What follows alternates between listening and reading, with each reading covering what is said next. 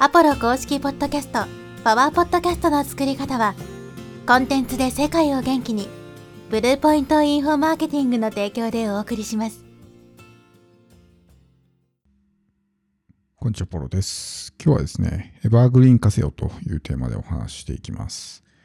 以前にニュース配信ですね、に関するお話をしたかと思うんですけども、コンテンツっていうのはですね、特にポッドキャストに関しては、エバーグリーン化していくことが大事だと思うんですね。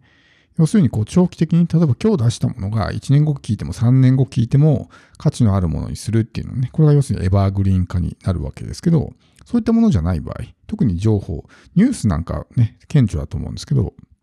情報の賞味期限が短いわけですね。今から1年前のニュースとかってもうほぼ価値ないじゃないですか。10年前のニュースとかね、価値がないわけですよ。で、ポッドキャストっていうのは、やっぱりこの連続再生で過去のエピソードまで聞いてもらう。例えば自分のチャンネルが500エピソードあるんだったら、できれば500エピソード全部聞いてほしいわけですね。で過去に遡って昔のやつも聞いてもらう必要があるんですけど、そういう、まあ、いわゆる時事ネタとかね、っていうものばっかりだったら、やっぱり過去まで聞くメリットってないと思うんですね。僕もメインチャンネルの方で、まあ、かつてですけども、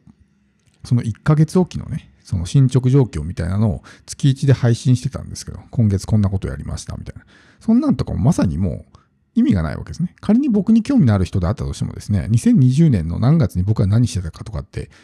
もうどうでもいいと思うんですよ、今からすると。当時はね、価値があったかもしれないけども、今からするとどうでもいいわけですね。だからそういう、まあ、時事ネタとかタイムリーな話題っていうのは、まあ、賞味期限は短いわけですね。だからそこに投資する時間とかっていうのを考えていかないといけなくて、例えばそのね、エピソードを投稿するのに、まあ、ポッドキャストだったらそんな時間かかんないかもしれないですけど、仮に1時間かかったとしたら、その1時間かけて、賞味期限が本当にね、まあ1週間とか1ヶ月ぐらいしかなかったら、もったいないわけですよ。だから SNS なんかまさに分かりやすいと思うんですけど、投稿のまあ賞味期限がすごく短いわけですね。一生懸命作って、じゃあ例えばインスタグラムの投稿ね、あの画像を作って投稿するのに1時間かかったとして、その投稿が本当に2、3日でね、もう誰にも見てもらえないってなると、費用対効果が悪いわけですね。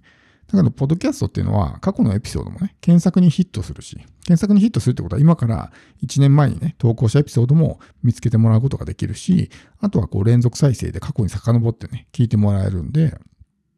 その投稿の賞味期限が、まあ、基本的にないというかね、エバーグリーンになるわけですけど、そういった状況になる中で、時事ネタとかね、そういったものばっかりを言ってると、もう今更聞く価値がないわけですね。僕のメインチャンネルの方でも、例えばクラブハウスの話ね、当時クラブハウスが流行ってた時に、そういう話をしたわけですけど、今更そういう話をね、されても、まあ、興味ないわけじゃないですか。もう今どうでもいいみたいな感じになるんで、やっぱりそういう、まあ、時事ネタですよね。まあ、もちろん入れてもいいですけど、頻度はやっぱ考えた方がいいかなと思うんですね。1年後聞いても3年後聞いても本当に価値があるのかなってことです。例えばこうビジネスをやってる人とかだと、ね、今なんかこういうセミナーやっててとかね、そういう自分の今この瞬間の話とかをね、丸々エピソードにしたりとかってあるじゃないですか。でもその、今じゃあ、例えばこういうセミナーやっててとかってね、1年後聞いた人がそれ本当にね、聞きたいと思いますかってなると、別にいいかなってなるわけですよ。ってなると聞いてもらえないしね、エバーグリーン化しないわけです。で、情報っていうのは基本的に今、賞味期限があるので、例えば Facebook のね、えー、ノウハウを教えますとかって、じゃあ、例えばこうね、自分が Amazon にね、Facebook のなんかノウハウの本を探してるときに、10年前に出版された本とね、えー、先月出版された Facebook の本があったら、どっち選びますかってことですよね。普通に考えたら最近出た方を、こう、買うと思うんですよ。情報って古くなるから。古くなると通用しなくなるわけですね。だからその10年前に書かれたものの中にも今でも応用が効くものがあったとしてもやっぱり情報が古いっていうだけでもう採用してもらえないとかね。Google の検索とかもそうだと思うんですけど、Google で検索して10年前の記事がヒットすることって、まあ、ほとんどないと思うんですよ。っていうのはやっぱり情報っていうのはこうね、時間の経過とともに、まあ、どんどんこう劣化していくというかね、使えなくなってくるから、せいぜい3年前とかね、まあ、長くても5年前とかの情報ぐらいだと思うんですね。よっぽどニッチなキーワードであれば10年前とかに投稿されたような、ね、記事がヒットすることあるかもしれないけど、基本的にはそんなね、昔のものが出てきたいっていうのはあんまりないわけですね。情報ってのはやっぱり、ある程度こう賞味期限があったりとか、こう時の経過とともに価値が下がっていくってことがあるので、単なる情報だけだと良くない。ノウハウとか言っても、今のノウハウ通用しても、ね、えー、来年にはもう通用しなくなってる。それこそ5年先とかには通用しなくなってるっていう可能性はあるわけですね。じゃあ何を発信すればいいのかっていうと、まあ、普遍的な内容ですね。今聞いても未来で聞いても5年後聞いても価値があるようなもの。わかりやすく言うと、マインドセットとか、知恵ですよね。情報じゃなくて知恵を発信する。知恵っていうのは基本的に普遍的で時代が変わろうが、ね、ずっとこう使い続けられるものなので、我々が学んでいるような今ね、えー、ことっていうのも先人たち、100年前とかね、ナポレオンヒルとか、そういう昔の人たちが出した情報を未だに、未だにね、こう使ったりしてるわけじゃないですか。だからそういったものっていうのは、こう、普遍的なわけですね。まあ、知恵ですよ。まあ、知恵もある意味情報の一部と言えなくはないと思うんですけど、そういう普遍的な内容にしていくっていうのがすごく大事で、そうするとこうエバーグリーン化していくわけですね。で、エバーグリーン化するっていうのは要するにまあ、相手、こう聞いてる側にとってもメリットあるんですけど、我々こう発信してる側にもメリットがあるわけですよ。一度出したコンテンツがずっとね、えー、将来も集客し続けてくれる。自動でやってくれるっていうふうになると、すごく、まあこっちにとってもメリットがあるわけですね。逆に言うと、その常にタイムリーなものばっかり出してると、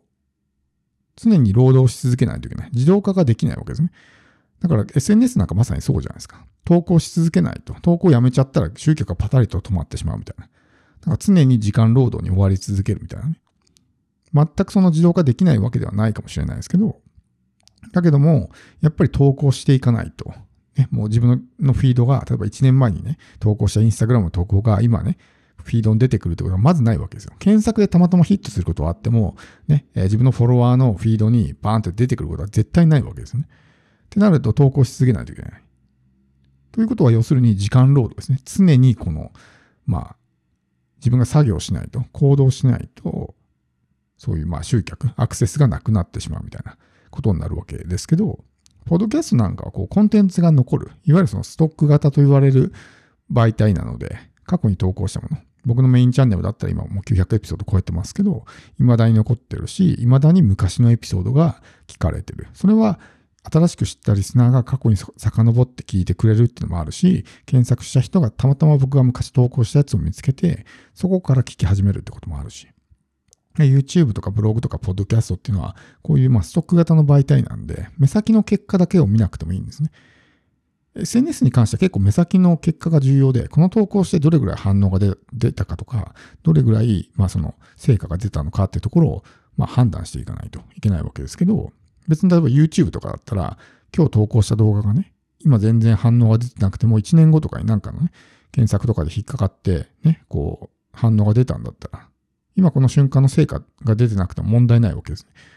で、基本的にそのプラットフォームが存在し続ける限り、コンテンツは媒体上に残り続けるんで、どこかしらで誰かの目に触れたりとかね、それをきっかけで自分のことを知ってもらったりとかっていう可能性があると、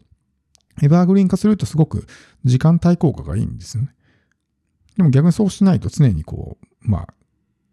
労働、時間労働し続けないといけないっていう風になっちゃうんで、そういった点においてもエバーグリーン化した方がいいんですけど、ポッドキャストもストック型の媒体だし、やっぱり過去のエピソードを聞いてくれる人が一定数いるので。ってなると、やっぱあんまりこう時事ネタばっかり、今世の中で何がこういう話、例えば今オリ東京オリンピックがやってますけど、みたいな話をされてもですね、何年後も先にね、東京オリンピックの話されても、いや、今違うし、みたいなね、今コロナウイルスが流行ってて、みたいな話をしてもね、その5年後に聞いた人はコロナウイルスって何みたいなね、まあ、何とはならないでしょうけど、ね、全然違う世の中になったりするわけですね。だからもちろんそういうタイムリーな話題を入れるのがダメなわけではないですけど、そればっかりになってしまうと、もう過去に遡って聞く必要性がないってなると、もう途中聞くのやめたとかってね、なるから、いかにこう連続再生で昔のエピソードも聞いてもらうのかっていうふうに考えると、やっぱりエバーグリーン化できるようなコンテンツ、中身にしていくってことがすごく大事だと思うんですね。なので、ポッドキャストはやっぱりそういう媒体ですから、こう、即効性のあるような媒体ではない。どちらかというと、時間をかけてじわじわと、まあ、えー、情報発信でね、信頼構築、関係構築をしていくような媒体なので、エバーグリーン化しやすいようなものをいっぱい出していく方がいいと思うんですね。なので、そのようなコンテンツの何を出していくのかっていう、まあ、プランニングですよね。そういったことも考えて、もちろんそのタイムリーな話題も時には出した方がいいから、それもやるのは全然問題ないですけど、比率ですよね。っていうところを考えていかないと、ね、えー、今新しく知ったリスナーがね、昔のエピソード聞いても、全然今使えないみたいな情報ばっかりだったらね、もうこのチャンネルのね、昔のエピソード聞くのやめたってなるから、前に出したコンテンツを全然視聴してくれなくなるみたいなことになりかねないのでね、できる限りエバーグリーン化したコンテンツを出していくっていうのがおすすめです。